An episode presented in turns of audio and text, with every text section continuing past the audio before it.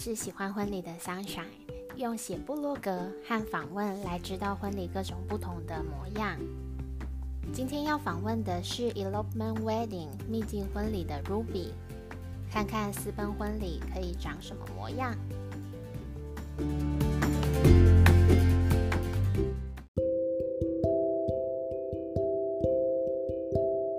一开始是追踪你的时候，是从那个 The Storyteller 故事造镜者的时候开始，然后就觉得你们做的婚礼都蛮漂亮的。然后是后来看到有一场，呃，就是你们最近跟 The Stage 跟拉斐尔他们拍的这一组，就是整个的小企划的秘境婚礼，你们刚开始的东西。然后我就私讯。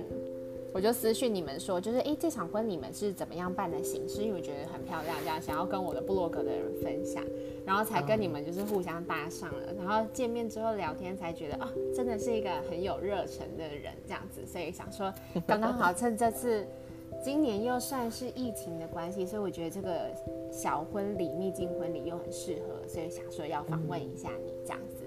啊，谢谢谢谢，这样我就知道我要怎么自我介绍太好了，因为想说我要从哪一个点接呃切入，嗯呃，我会嗯，因为我之前常常在外面婚礼圈之外的人，每次大家新认识的朋友都叫我自我介绍的时候，我都会跟人家说，我是一个谈了一千多场爱情的单身女子，所以现在是单身的状态。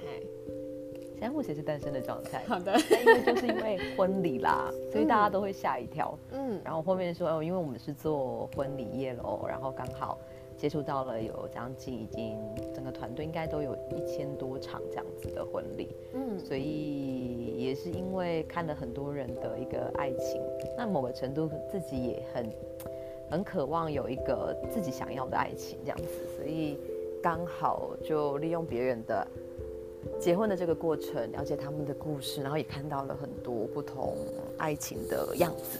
嗯可是后来，因为这几年我们自己创了第一个那个呃 Ruby Chen 的 Storyteller 那个品牌的时候，呃，这六年来我们看到的更多不同的样貌的客人，因为我们大部分都是异国婚礼嘛。嗯。然后他们也都是长期可能在海外居住啦，然后或者是外国人。所以在他们的整个的相处过程当中，又或者是在台湾的其他客人，我发现啊，我们就是我从小到大一直相信的爱情，它是真的存在的，真的是这样子。你你跟李先生也是啊，是我们是，你跟你家贵族也是啊，我们是真爱，是真爱。你们之前你生日，哎，生日还是周年？哎，我们我们每个都过。哦，太好了！什么节日都大过的，终于找到机会大吃。因为这就是你们的相处方式啊，这是你们的呃谈恋爱的一个。因为我觉得你就算你们现在结婚了，你们还是用谈恋爱的方式在跟彼此相处，这个是一个非常值得大家一起学习，然后长期在婚姻当中经营下去的。嗯，对啊。所以这个也是你为什么会想要做婚礼的。起因吗？我在二零零八年，我觉得我喜欢婚礼，嗯，可是我不懂为什么那时候我其他同事那么的爱，爱到觉得说这是他们人生一辈子最想做的事，太幸运了。是真的，蛮多人很爱，对，就是他有一个梦想、期待的感觉。我应该也是有点奇怪的怪癖，但是有的时候会觉得好像好像不太一样的感觉。但是有些人是真的很热衷于这件事情，这样子。对。对我那时候的我完全就像你一样，就无法我我那时候没有办法理解，嗯，因为我觉得人生有或这个世界很大，还有很多你可以尝试的，嗯嗯嗯。可是因为后来我又出国，然后念书、工作，然后绕了一圈，然后再回来台湾，我后来发现，就是因为那些过程当中我遇到的人吧，嗯，还有接触到的其他事情。我才真的发现婚礼是我很喜欢的，所以是那时候你有去参加过人家婚礼吗？还是什么样子的状况？嗯，也不是哎，我觉得那时候是我后来刚回台湾两年，嗯，我那时候还在一间像是办办外商，在做跨境电商的工作，嗯嗯，然后那时候我同时也还有在接一些婚礼的案子，不多，也是算主持，对不对？对，比较像是在做企划主持。可是后来就是有一天，我就会觉得哇，我我我好像不想要再帮任何人，或者我不想要再追求任何人的认同了。嗯，然后只有在那个时候，我在婚礼的过程当中跟人在交流吧。嗯，然后那个状态之下，我才发现我好像才喘得过气。我才是享受那个情况，所以就决定自己出来接案。可能是因为我觉得，可能我们做的东西不太一样啦，大部分都还是因为可能双语的服务也好，然后接触的客人以及可能真的想要呈现的东西不一样，所以会有很多不同类型的客人有，就刚好会喜欢。然后呃，周边的人有说了，他们觉得。蛮蛮意外的是，我在二零一六年刚就是自己出来之后，好像就还算蛮稳的了。嗯，我也觉得你算是都你的案子都算是有一个小特色，然后，但是它都有一个自己的灵魂。我觉得它是都是很漂亮的婚礼这样子。被商学家的称赞，我就觉得好开心，真是太好了，谢谢你。你已经做，算是你做到二零一六开始都算是蛮稳的了。那怎么会突然想要做私奔婚礼呢？啊，这个是非常好的问题。现在这个时段我们来做私奔婚礼，很多人一定会问说啊，是不是因为疫情啊，怎么样的？我必须老实说，它算是个契机，嗯，可是不算是最终我们想要做私奔婚礼的概念，嗯，因为。私奔婚礼这件事情，我大概在二零一八年、二零一九年我就已经知道了。嗯，那时候我就已经非常沉浸在就是海外我们看到的那种私奔婚礼，他们真正的情绪当中。嗯嗯嗯。所以我就一直觉得很想要做这件事情，但也是因为疫情，你知道，我们时间变得比较多了。我记得上次上次你聊天的时候是说，好像你们二月就已经在规划这件事情了吗？啊，其实去年十二月底就开始了。嗯嗯嗯嗯，对啊。所以算是，哎，去年十二月疫情是已经开始了的。去年十二月疫情是最还还比较稳，大家婚礼超多的。嗯哦，也是，好像台湾这一波目前那时候没有预料到这样子。没错，所以那时候我们反而觉得想要再做一点什么。就那时候的婚礼回来了，我们还是很喜欢，可是我们还是很想要带给大家更多。就像我刚刚讲的，爱情到底对你来说是什么样的定义，以及婚姻也是，嗯，跟一场婚礼它到底是什么，所以才会觉得说，我们想要在台湾推广私奔婚礼的这一个这个概念啦，比较触及内心层面一点点的婚礼感觉的东西。对，而且因为大部分台湾，我们也会遇到一些客人，就是他们或许不太知道或没看过有不同的婚礼形态，嗯哼，那他们就以为自己不想要办婚礼，嗯，还蛮多人太可惜的，对不对？对，我听到蛮多人，他们都说就是登记就好了这样子，嗯，就是因为怕麻烦啊，礼俗啊。然后家人啊等等的，真的，我其实还蛮想说，这次因为疫情的关系，还蛮多人反而办到自己想要的婚礼，就是可以跟家长说啊，因为疫情不要那么多人，所以 我们就办小一点的婚礼，小而巧的婚礼。我想，哎，这个其实算是一个蛮好的借口啊。我觉得是非常完美的借口。但是现在的状况是真的又更难了，所以对啊。哎，所以我想问，因为你已经做了你的就是故境故事照镜师的部分，为什么还会要再另外开一个秘境？就是两个不会就是稍微干涉到吗？哦，这也是一个不能说很长的一个流程啦，因为所以呃，就是因为像我们刚刚讲的。私奔这个东西，它很值得被传递出去，嗯，才会需要我后来才决定用一个新的品牌的概念去做主力的推广，嗯，因为它要环绕有很多，不只是婚礼本身，它要环环绕到更多，我们刚刚讲到两个人或是自己本身，嗯，要很深的这个怎么讲，嗯，感受跟连接嘛，对。所以它的整个层面会比较广，然后我会觉得是值得让大家在疫情的过程，对，是长久，它才可以经营下去。就是它变成你不是想要把它做成一个疫情之下的小包套，你是觉得它是一个长久的理念，你想要一直经营的东西这样子。嗯，可是这样的话，它会不会跟故事照镜师的两个做就是干扰？就譬如假设要找你的人，他会要从秘境找，还是他会要从就是你的故事照镜师这边找这样子？其实都好哎，嗯，但因为现在所谓的私奔婚礼或两人婚礼，大部分台湾人啦，或者是要在台湾结婚的人还不知还没有那么的普遍，嗯，知道的人还比较少。对，所以的确就会变成，相较之下，某个程度是因为疫情受到影响的客人知道我们，可是我们也有客人很很有趣哦，他们来报名首映会，他是说他们有在筹备结婚，可是还没有那么快，嗯哼，可是他终于第一次看到他觉得他梦想中想要的婚礼的样子，所以他很好奇，嗯，但他之前完全没有听听过听说过这个东西。嗯，所以所谓的私奔婚礼到底是什么呢？私奔婚礼在台湾中文啦，其实听起来也都会像是比呃偷偷的跑去结婚，不要让就是身边的人知道这样。但现在他在海外的重新定义，比较像是回归到你们两个人的身上。然后，所以我们才会把在我们的这个品牌，我们才会重新命名成秘境。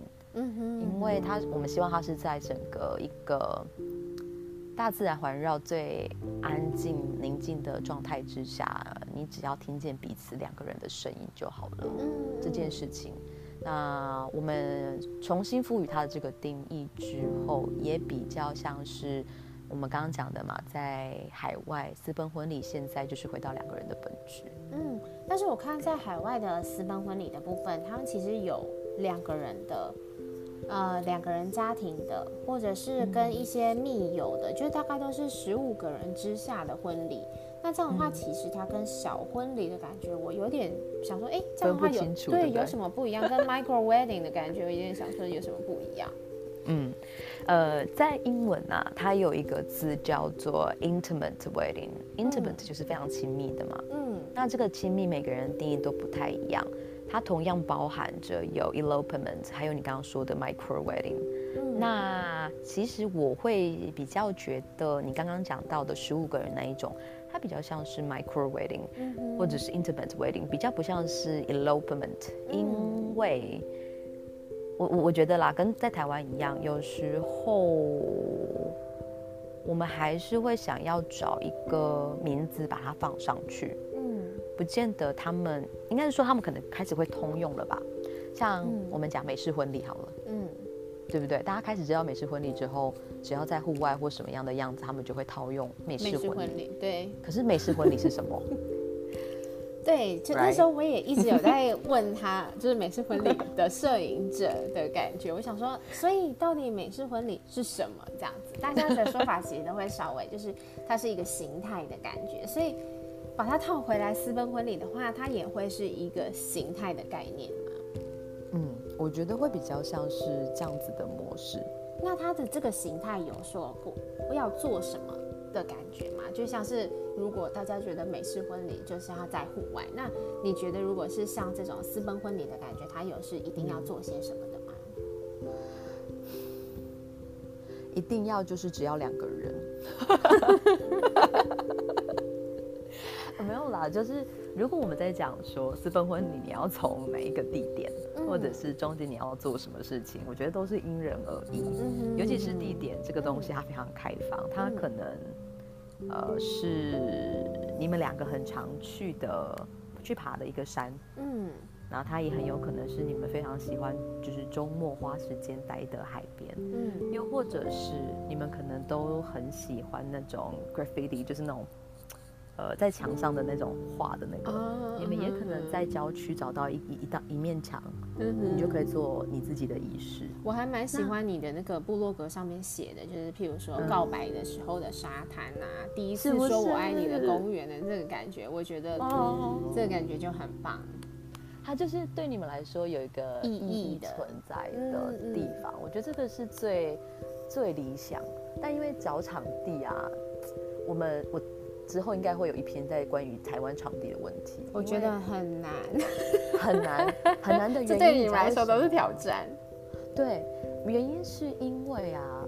你要想哦，你到底要拍的是婚礼还是婚纱？嗯，很多人都说哦，私奔私奔就是拍婚纱。对我就是觉得台湾很多人把这个搞混了，就很多人是觉得他们要把一个场景布置的像是呃结婚仪式的，就是有桌子有有 picnic 的的东西，他们就觉得他这个是。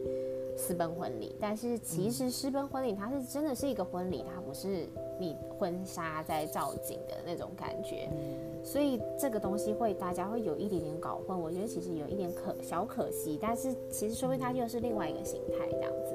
嗯，也都是有这样子的可能啦。嗯，主要是就是新人他们自己本身情绪有没有办法进去吧？因为我们也有。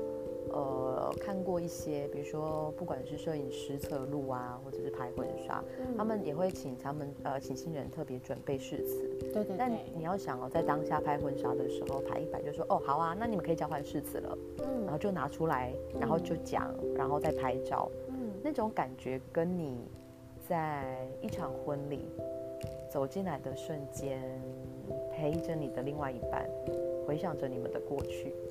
到现在的每一个点点滴滴，然后看到彼此他的那种感动，讲出誓词的那个话，我觉得他是完全不一样的。嗯哼哼，对啊。所以，哎，你觉得这样的话，他一场私奔婚礼大概会花多久的时间？我是指说，呃，从筹备啊，除了就是筹备完，就是当天，可能是几个小时。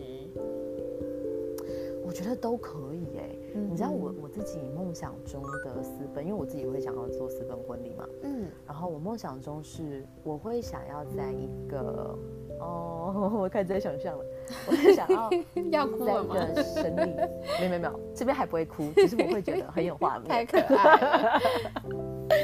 嗯，就是我我自己最梦想中的一个私奔婚礼会是在。一个森林里面的一个树屋，可能前一晚我们就入住了，嗯，然后隔天早上起来，它可能会有两个小房间或同一个房间都可以，就是看它的那边的设备是怎么样，嗯，那我们就一大早在虫鸣鸟叫的过程当中，可能我们自己着装、化妆都很好，嗯，好喜欢自己化妆的梗，对呀，没有啊，我跟你说，因为你真的 不是，他怎么讲？自己化妆有好跟坏，因为有一些人不太知道自己化妆适合什么样的样子。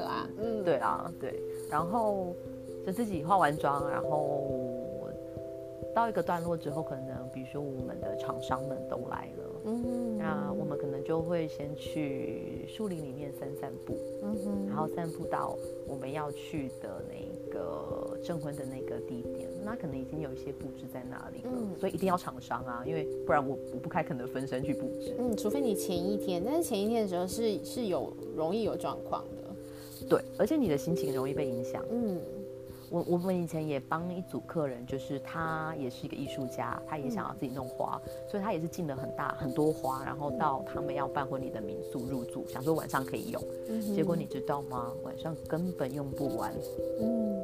对啊，而且你这样子其实花费了很多自己的，可以培养对培养情绪对那个情绪，嗯，对，你会被影响，对啊，所以到那边做完我们的仪式之后，我们就随地坐下来，然后吃吃东西，然后聊聊天，然后可能再走到河边，它可以是一整天的旅程，嗯，那它也可以是一小段专属于你们两个的两三个小时，那你吃饭你也可以。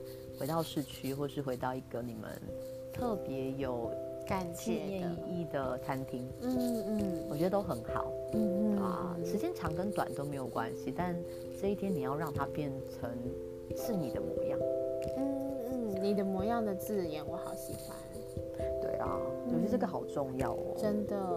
那你有觉得哪样子的人比较适合办私奔婚礼吗？呃，我觉得。像有一些比较怕麻烦的新人，后不然就是我知道有一些新人，他们其实知道自己会很控制狂啊，所以他必须要有一个，比如说婚顾啊，然后相信的把他们整个都弄好好这样子。嗯嗯，我也蛮喜欢你在布罗格上面写说，如果是比较高民族群的，也蛮适合做私奔婚礼的。没错，因为我自己本身也比较偏高敏，嗯，比如说对于声音啊，然后或是还有就是身边有太多人在的时候，我很容易感受到他们的情绪。你会想要自己有一个什么样子，让他们是感受是好的这样子？对，所以我就会被他们的影情绪影响着。或许我当下对于我另外一半我们想要做的仪式的那一个。呃，深度的情情感，我就没有办法放进去，我很容易被外外面干扰了。如果在自己的事情上面的话，嗯嗯，对啊，所以我觉得高敏族群是很很适合。我也觉得，我觉得很知道自己要什么的人，也很也很适合私奔婚礼。啊，对，没错。但是因为，嗯嗯嗯，因为知道自己要什么的人啊。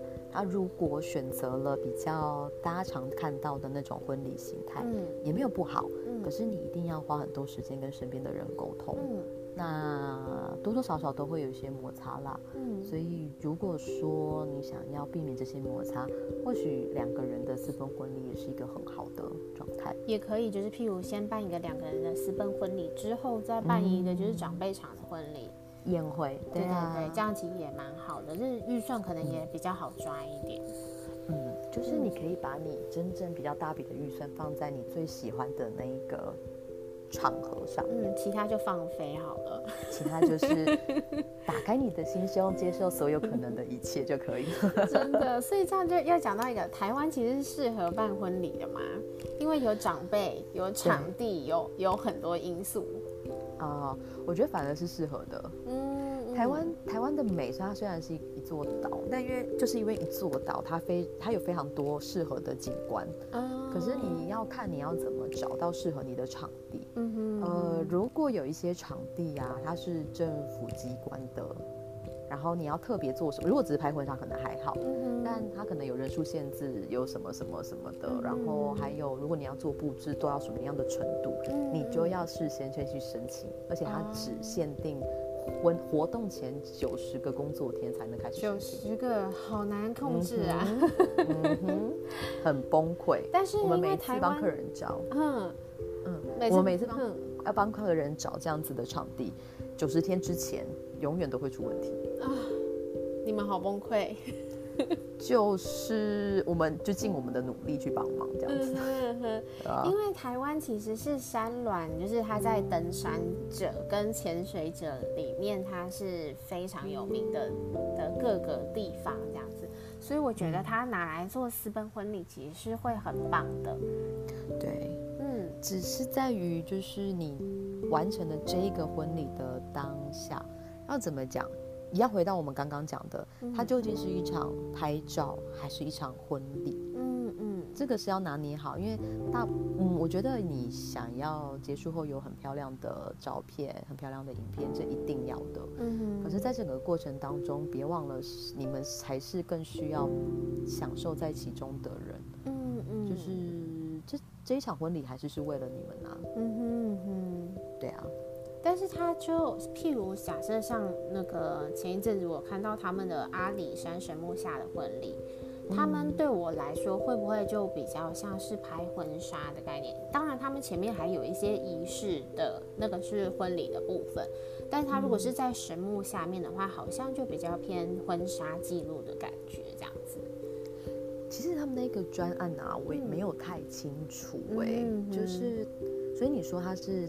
算是政府机关办的，跟民间一起合办这样子啊，然后有个一起的仪式。嗯，他好像是说可以在神，我听到我一开始听到的状况是，他是在他是说是在神木下的婚礼，我就觉得好可爱哦，是可以对哦，是在神木下面就是搭那种花束嘛，可是这样会又碰到神木了什么之类的，所以他可能就是单纯的神木。然后新人可能就是穿白纱，然后在神木下面可能有一个有点像是小公正婚礼的那种概念的的小婚礼，但是它前面是有一个可以体验当地人的一些仪式的东西这样子，所以也是也是蛮有蛮可爱的一个活动这样子。嗯嗯，但是他就我是觉得好像哎，如果可以阿里山跟私奔婚礼的这个场地是连接的话，其实它也是很棒的。哦，对，但是就不知道它的这个场地会不会其实是限制很多的，因为有保育啊，有有很多很多的东西这样子。嗯，呃，应该是我觉得像保育这件事情非常的重要。可能第一，或许你进去的人不能多，它也是一个条件。我在想啦，嗯，那第二，如果你要做成一场婚礼的样子。我自己会觉得还是需要有一点点布置，嗯，可是你在保育的环境当中，它布置的局限会非常的多，嗯，我们之前有一次在泰鲁阁去做一个比较两天一夜的婚礼这样子，嗯，那第二天就是一个在小教堂的草坪上，嗯，那时候新人就是非常想要玩那种颜色的水水球，嗯，可是我们就会开始去担心这个水球里面的颜料它会不会伤害到这个大自然。嗯哼哼，对，就是有很多东西你是需要被考量进去的。嗯，那这些以外，最重要的是在当下的那个仪式，他们是怎么样被进行的，又或者是是谁来带着你们进行的？嗯哼哼，因为台湾人比较没有办法一开始就进去到一个状态当中。嗯，比较会盯一点点。对呀，对呀。所以我觉得就是有一些，大家要想清楚啦，到底你办这个东西是拍照还是是婚礼？嗯哼，我觉得永远都是要最最重要要先思考的地方。嗯哼，应该是这样说。所以刚刚提到就是关于场地的部分，你有特别推荐的婚礼场地吗？嗯，你说在台湾吗？嗯，关于私奔的概念的，台湾超多的，比如像像泰鲁阁，泰鲁格也很棒。所以它是可以，你你是可以直接，譬如预跟国家公园预约，然后你就去泰鲁格办这个活动之类的吗？给大家一个小小的 tip，就是我们当初啊，像。这一次我们第一场办的那个秘境嘛，就是四月的那一场。嗯，我们为什么不在一个公园，就是国家公园办？嗯，原因我们考虑的点有很多。第一，因为跟国家有关系，你要申请会很复杂。嗯。第二，你的布置一定会有很大的限制。嗯对。然后第三，如果你在国家公园办婚礼，请问新人要在哪里梳化？他们是不是在山下？嗯哼，然后又一起坐着车子上山，那就跟拍婚纱没有不一样了。嗯嗯，我们想要做的是，你在一进去的瞬间就能够开始有一个属于你们自己的那个回忆的环境。嗯哼，所以如果大家是想要找那种国家公园类的，我会建议看里面有没有一些像 resort 的那种呃度假村，或者是很适合很不一样的一个住宅区，比如小木屋啊什么之类的这种。对，像情情美学的会算适合吗？我觉得可以耶，嗯，因为他们也有个小木屋，但对，但因为他们里面本来就是一个很自然的状态，嗯，然后只要人数不用很多，其实在那边都可以做你的那个秘境，嗯哼，秘境的地点其实真的每个地方都可以，嗯，对啊。就是只要是对你们两个会有感觉，让能够激发你们两个的情感的，其实都蛮适合的。嗯，对。嗯，那我们还是比较喜欢那一种没有被开发过的，嗯哼，感觉的场地。假设新人想要到合欢山上面做私奔婚礼，也是很欢迎的这种感觉。没有问题，我们也会帮你安排好。你要怎么过去？嗯嗯，例如，呃，我们我之前的客人，他们也是做旅行社，然后他们是做那种非常当地的路线，嗯就跟一般的旅行社完全不一样。嗯，所以我们也可以请他们，就是带着大家，除非你们他们就是是有那种，比如说像两个人平常就很常在爬合欢山，然后已经有向导的执照，他对这个路线也很熟，我觉得就没有问题。嗯，那当然最舒服，你还是要有一个。车子接驳你，看你的地点从哪边出发，嗯，那边我们就会尽量帮大家安排好适合的一整天的动线。嗯嗯嗯，对，所以我们也会希望做到所有的场地通通就是只要你想要的场地，有时候一个你们新的挑战里程碑的场地也是很 OK 的，完全没有问题，因为我们好像挑战了蛮多地方了。我想一下，啊。对，有几个地方也都是蛮有趣的，但因为啊，我们平常在做的婚礼，你的人数嘛，可能像我们做过最小的原品牌是十个人，嗯，然后也有一般比较平均就八十啊到一百二十个。十个人算是 micro 婚礼还算私奔婚礼？呃，micro 算是 micro，我以为五十个人算是 micro。呃。我之前在跟我美国朋友在聊天呢，他就跟我聊到说，因为他先生是意大利人，所以他们要在意大利办婚礼。那他们的婚礼没有要很大，就是很中型。那时候呢，我们好像就聊到 micro wedding 这件事。然后我就想说，哦，如果你人不要很多的话，我觉得你。大概抓个五十个人上下，他就说啊，五十个人已经很多了耶，这样子。所以每一个人对于不同名词的数字的定义，感觉，嗯，对，都还是有点不一样。所以我后来啦，就这几年我也比较学会不被这些词给束缚住，对，因为它可能性很多，然后每个人讲的都不太一样。就像我们接触到很多外国客人，然后他们对于婚礼的某一个用词。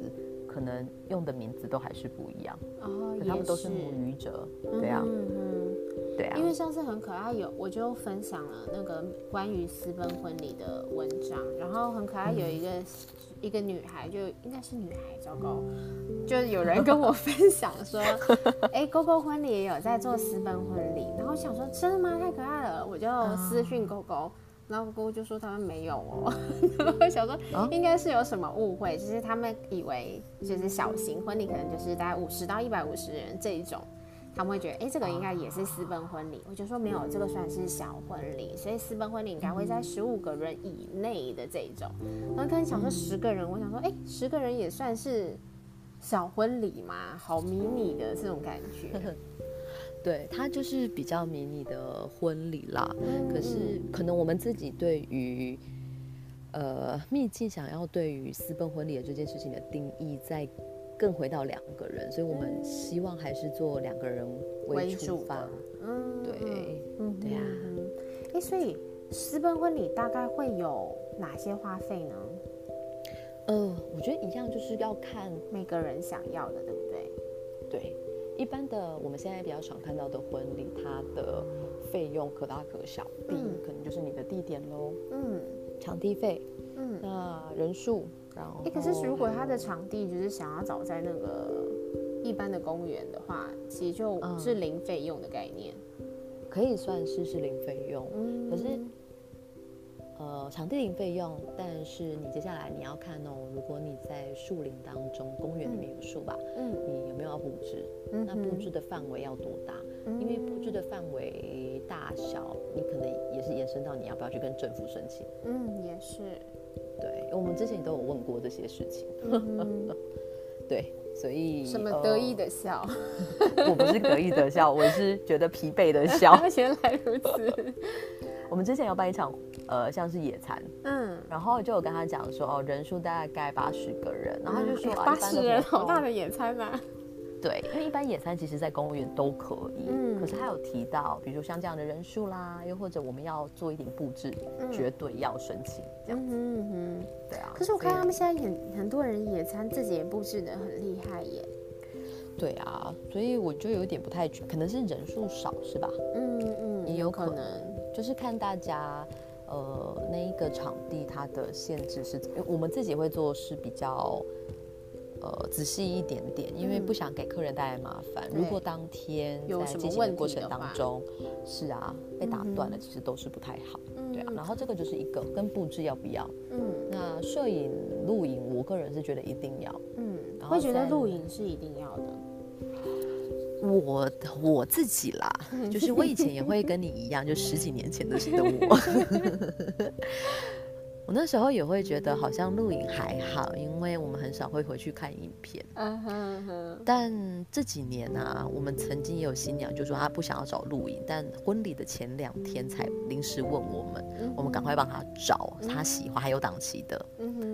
结果她婚礼结束之后，她跟我说了一句话，她说：“我真的觉得还好，我当初最后决定有请录影。”因为看照片是看照片，嗯，他完全无法记得婚礼当天讲过的话跟那个当下的情感，嗯，所以他后来能够借由影片这件事情去再重新记得他讲的话跟他的那个当下的那个情绪，甚至有时候会捕捉到后面妈妈听着你讲话的时候哭泣的的那个动作，嗯。哼，所以他照片跟影片，我觉得两个都还蛮重要，因为他们可以。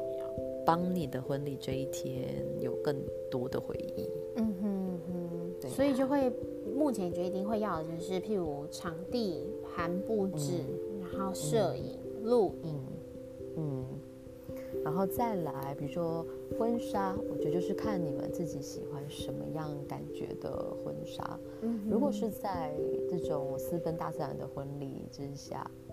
的确啦，我不能不能说你穿蓬蓬裙不对，嗯，可是你要考量的点就有很多，像蓬蓬裙你走路就不好走，嗯，你要怎么爬山，对不对？嗯啊，当然就是选择你自己喜欢的，然后还有西装也是，嗯哼，啊，还有就是我觉得有没有一个人能够，如果我们是像我刚刚讲的是要去山上啊，讲一趟旅程，嗯，到底是你要自己带着全部的厂商一起去，嗯。还是你会有一个人陪着你们去完成，当天你们就是好好的享受就好。嗯，我觉得好像私奔其实主持人好像蛮重要的。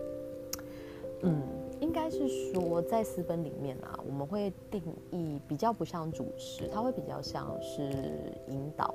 嗯哼哼，对，在当下的引导，还有当天所有的 logistics 的。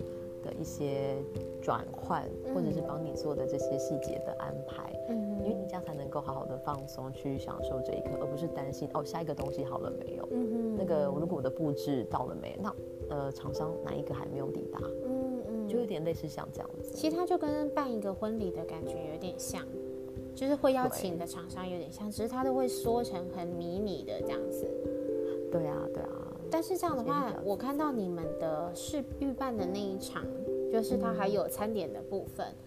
对，餐点应该就很难只有 for 两个人的概念吧？除非就是我讲低俗一点，就可能买便当的那种概念。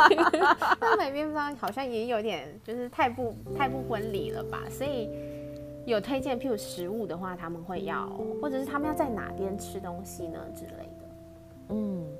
食物啊，我觉得就是看他们自己本身喜欢什么样的感觉。嗯，如果说你们只能自己上山，你或许你可以去买一个小餐盒，但那餐盒不是我们一般的便当，嗯，它可能是比较像是西点的餐盒。啊，便当直接被打回。呃，如果他们很喜欢吃便当，只要便当盒是漂亮的，我觉得都没有问题。哎，有些票有些便当真的很美哦，真的做的很豪华。对，然后所以你可以带上去，然后交由布置来帮你做一些摆放。嗯，那又或者，呃，我也常很常看海外，他们可能就是带一盒披萨，就是他们最喜欢的口味跟啤酒上山，很可爱。就是你们两个的庆典呢，嗯，对啊。又或者是我刚刚也有提到，你们仪式结束之后，在那山边的附近有没有一间你们很喜欢的餐厅？你们也可以在里面用餐。嗯嗯嗯，也是。但是这样的话。应该私奔婚礼就不用找音乐布置，音乐、音乐、音效、音效，应该是说看你的场地的状况。嗯，像可以想象一个场合，你有没有办法进入那一个情境？嗯，如果没有，有时候音乐会是一个非常非常好。帮你做一个润滑加入，在你讲话的过程当中，能够把你的情绪给带出来。嗯但如果我们说是那种完全是在大自然的那个叫什么，呃，森林公园好了，的确会比较困难一点点，因为你光是那一趟，呃，音响设备上去了，嗯，然后人员要搬，那个费用非常的高。嗯，除非自己带一个那个小喇叭，这样好像也蛮好，又很可爱。对，可以，可是。它会变得有点单薄，就是会变成要看你的环境的多大的的的来决定，这样子多广啦。嗯，所以像在你脑海中的那一场森林的婚礼，可能就是没有背景音乐的那一种。应该是早上我们在木屋的时候会有音乐，嗯嗯，在那时候就开始有，然后外面也会有鸟叫声，没有错。嗯，然后慢慢的走出来，因为当下的情境都已经在里面了。嗯，然后因为我本来也就是比较知道我自己要什么，所以其他人不要再来告诉我要干嘛。停止。对，所以我觉得那个情绪在一开始或许就很容易在。那个当下，嗯那走到的那个证婚区，我觉得也在于一点是，你讲的这些话是给彼此听到的，所以他基本上不需要麦克风。嗯哼哼，对。可是有时候你如果在溪流边啊，嗯，它声音比较大，瀑布下音，对，就很难被彼此听到。这个也是一个你需要克服。可是那这样的话，你要找什么样的音响呢？对，而且音响上去，你还要还要再有那个自备的电源。嗯，那自备的电源怎么办？就是有很多这些是需要再好的考虑。嗯，因为我就在想说，私奔婚礼这样其实就是你把所有的钱花一样多，但是只给你们两个人，然后你又收不到红包，做一点小回馈，这样大家是愿意办这件事情的嘛？呃，但可能没有想到的是，宴客的那个部分其实是最大的花费哦。嗯嗯嗯，宴客常常啊，呃，我们自己的客人啦，宴客的部分通常都是所有的预算当中大概就占了一半到三分之二。嗯，而且是其实大家没有办法回收的部分，就是大家都会觉得，哎，婚礼到底可不可以打平是比较难的部分。呃，我们外国。客人呐，他们不介意收不收红包，因为他们的习俗是不一样的。嗯嗯。所以有没有打平呢？这件事情可能对于他们也没有那么的介意。嗯，所以其实对你的外国客人来说，私奔婚礼就非常的合适。嗯，对啊，就还蛮有趣。但是我们外国客人就会很想带很多人来台湾了。这也是 一个顺便观光旅游的概念。对啊，就一起大家玩，我觉得也是蛮好的。嗯嗯。所以如果说你这你觉得这场婚礼有没有省做资本，一定是有。嗯。然后再来就是看这些厂商到底是不是适合能够呈现出你要的婚礼。就是我们之前应该也有讨论过，就是我们会很喜欢有一些摄影师好了，他们的一些摄影风格。嗯，但很可惜，有一些场地它可能就是真的那么不适合。哦，对，摄影师其实也是不一样。嗯，对，嗯哼，对啊。哎，所以刚刚又讨论到摄影师，那你有没有很推荐、很适合被加入在私奔婚里面的品牌？哦，品牌哦，嗯，就是跟婚礼有关或者是没有关系的都可以。嗯，私奔婚礼，我觉得私奔婚礼它是非常。深的一个概念，然后所以如果你要找摄影师跟录影动态的话啦，嗯，我会非常建议哦，大家第一个要选的是那种叫做抓拍。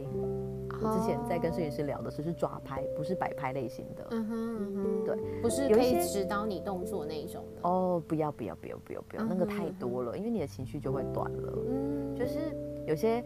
作品的呃这些厂商，他们可能会答说哦，我们没有要介入，我们只是捕捉。嗯，可是因为我们都合作过，所以我很知道他们很爱 Q 啊，还要跟客人说，我 fresh look 之后，你的脸个表情要够惊讶哦，才还有才有那个落差感，情绪感会被干扰到这样子的感觉。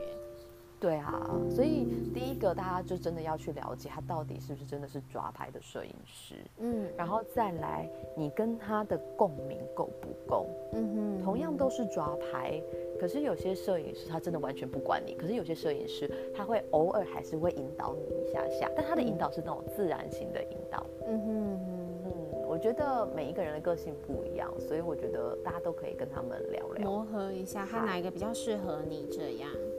对，这是我自己会建议啦，因为我们在找一些配合的厂商或推荐，我们也很看，嗯，不管是他们的作品也好，还有就是他们经营的这一个人本身，我们跟他的互动，还有他对于整个婚礼的理念是什么。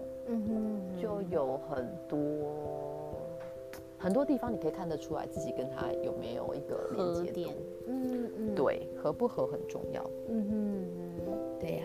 那有就是推荐一些，譬如无关于婚礼的婚礼品牌，适合在这种。私奔婚礼上面用到吗？譬如譬如我我随便天马行空的举例，就是假设他们，嗯，他们想要在他们私奔婚礼的当下，做个手捏陶，哦，非常可以啊，就是之类的，像这种，这个应该感觉就会比较像是对他们的交往过程当中有没有特别含义的一个东西，对不对？嗯嗯。对，就这个可能就是可以特别去安排的哦。就是其实你也还蛮推荐他们可以加入所有自己有兴趣的东西，不一定是一定要在一个一个很隐秘的地方做婚礼这样子。嗯，完全不需要，完全不需要。如果你要做手捏陶，手捏陶看你要不要有机器。嗯，如果不有些东西不需要有机器，它可以做小型的，你们也可以带到山上去做。如果是在山上的话啦，或者在海边，呃，我觉得就是看它怎么被安排。嗯，手捏陶，因为我不是很清楚，所以这到时候也都是在需求之下。对对对，我们可以一起去研究做，因为我看你确认的你们合作的像拉斐尔，他们也有一场婚礼是就是婚纱是拍新人在。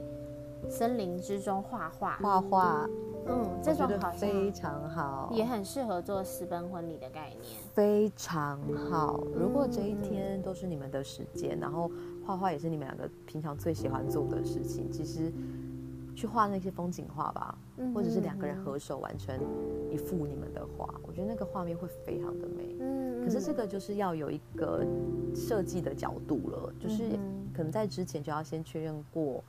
呃，布置跟那个摆设的样子等等的，才不会现场在进行的过程当中，可能又要调整啊，来来回回一直动，然后情绪就会不见。嗯，这种可能就是会要演练一下吗？呃，预预演一下。演哦，这个我就不用。这个婚礼啊，我觉得最好的一件事情是你完全不需要彩排。嗯哼哼，因为我们有时候在婚礼当中的彩排是有时候人数太多嘛，嗯，你会紧张，你会忘记动作。嗯哼，但因为私奔婚礼只有两个人，所以就拿出你们平常的模样就可以了。就算紧张也蛮可爱的。对啊，而且因为人不多，然后我们也都会引导着大家去做下一步。但不是那种指导型的东西，而是一种情绪上面的瞬间。嗯嗯，嗯，对啊。所以那 这样的话，私奔婚礼是不是也可以用？就是同样的概念的话，用在其他的派派对上面。呃，你说的派对大概会是什么样的形态？就是嗯，我最接近最接近的可能就是譬如结婚周年，像你们这次的应该就是算办结婚周年。是，但是如果他有，譬如假设说宝宝派对这种，可能就不太适合。宝宝派对，我觉得在于是你要多少人，因为像周年纪念，我们非常喜欢。如果你已经有小朋友的，带着你的小朋友一起来吧。嗯哼，因为这是你们的时间。嗯，那呃，我觉得宝宝派对也没有问题，它或许就比较像是 gender reveal 的那种概念。嗯，因为如果是宝宝派对。听起来还是会是比较多人的，对，要大家同乐的感觉。对，但像你提到的周年纪念呐，或者是怎么讲，一对夫妻也好，或者是情侣也好，人生你要走一辈子，一定会有很多需要值得纪念的日子。嗯嗯，或许是你们结婚十周年，或许是你的孩子。做出了某一件事情，你们觉得很有成就，嗯但这个时刻只要是你们两个人的，或甚至是小小的你们跟这些孩子的，嗯，我觉得它都是很值得用这样子的心态记录下来。嗯哼，嗯，就专注在这个时间吧。所以其实私奔婚礼就是一个比较有一个专注概念的东西，这样子。对，就是你需要把我们现在的人资讯很发达，所以你接受外在的那一些资讯啊，然后还有变音啊，都非常的多。嗯，那有时候显得我们自己专注力也会丧失，也会比较有一点点茫然。嗯，所以如果你能够在某一些时刻，就很像冥想进行一下一样，嗯，你在某些时刻把这个时间留给自己，跟留给你的家人，跟你的另外一半，这件事情会非常的它有一点回归到摒除杂念，回归到自己的概念。嗯，比较像是这样子，没有错。